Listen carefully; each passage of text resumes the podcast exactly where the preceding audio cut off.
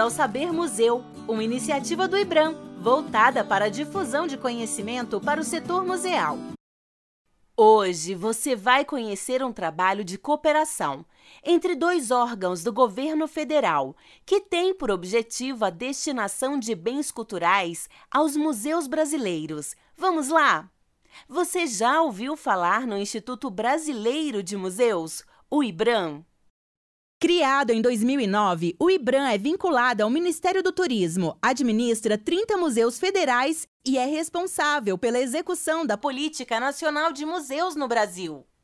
É em cumprimento dessa política que o próprio IBRAM foi criado e legislações específicas para o aprimoramento do campo museológico foram aprovadas.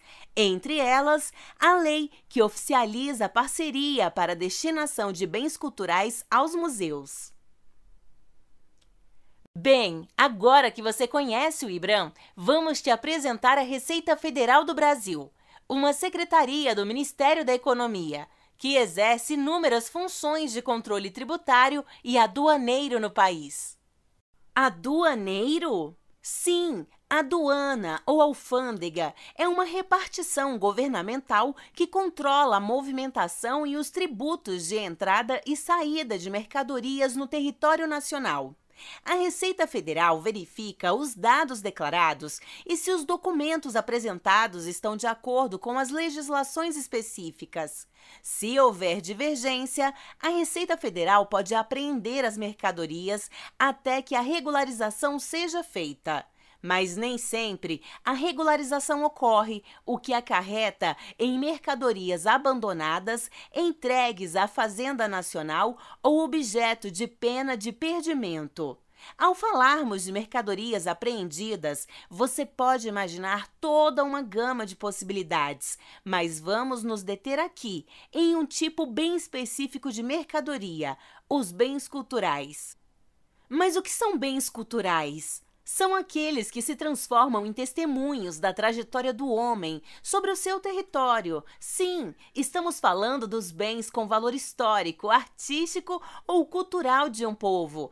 Eles podem ser fruto de produção humana, como uma pintura ou um cocar indígena, mas também podem ser naturais, como fósseis de animais e de plantas.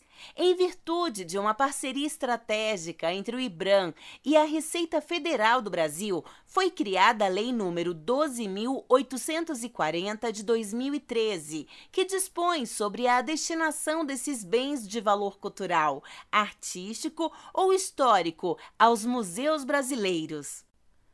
Esse esforço conjunto beneficia toda a população brasileira, pois possibilita a ampliação e o acesso aos acervos nos museus do nosso país, conforme os fluxos de trabalho estabelecidos por portaria entre o IBRAM e a Receita Federal.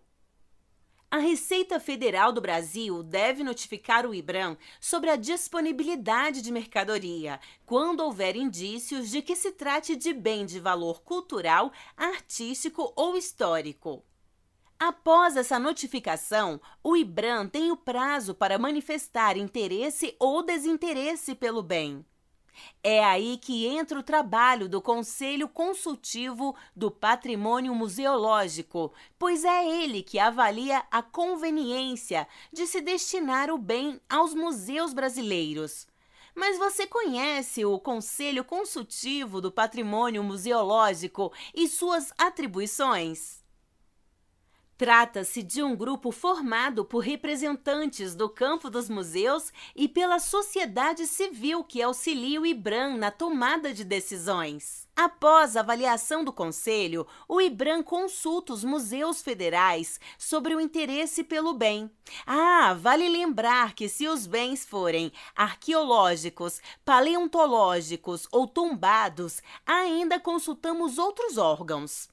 Após ouvir todas as instâncias, o IBRAM manifesta o interesse pelo bem e a Receita Federal providenciará a destinação por meio do Ato de Destinação de Mercadorias, ADM. Como esse fluxo já ocorre há alguns anos, temos alguns casos interessantes a narrar. No ano de 2013, a alfândega do aeroporto de Viracopos apreendeu uma escultura. Era uma obra que representa uma mulher da etnia africana Samburu, do Quênia, a primeira de várias obras destinadas ao Museu da Abolição em Recife. Além desses objetos que estamos vendo aqui nessa sala, nós também recebemos um outro conjunto de objetos, agora já no ano de 2016, é?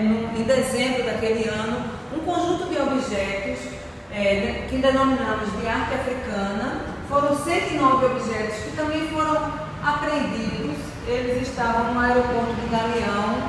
É, esse conjunto de objetos eles são bastante preciosos e para o Museu da Abolição extremamente significativos, uma vez que nós colaboramos sobremaneira com os professores das redes privadas e, e, e públicas né, no ensino fundamental para é, viabilizar o que determina a Lei 10.639, que é a obrigatoriedade do ensino da história e da cultura afro-brasileira e africana. A Lei 12.840 ela é extremamente importante e foi fundamental para que o Museu da Abolição conseguisse né, ampliar o seu acervo e diversificar o seu acervo. É nesse sentido, então, que nós consideramos ser um, uma, uma parceria extremamente exitosa entre o Museu da Abolição e a Receita Federal do Brasil na, na destinação de obras, peças, objetos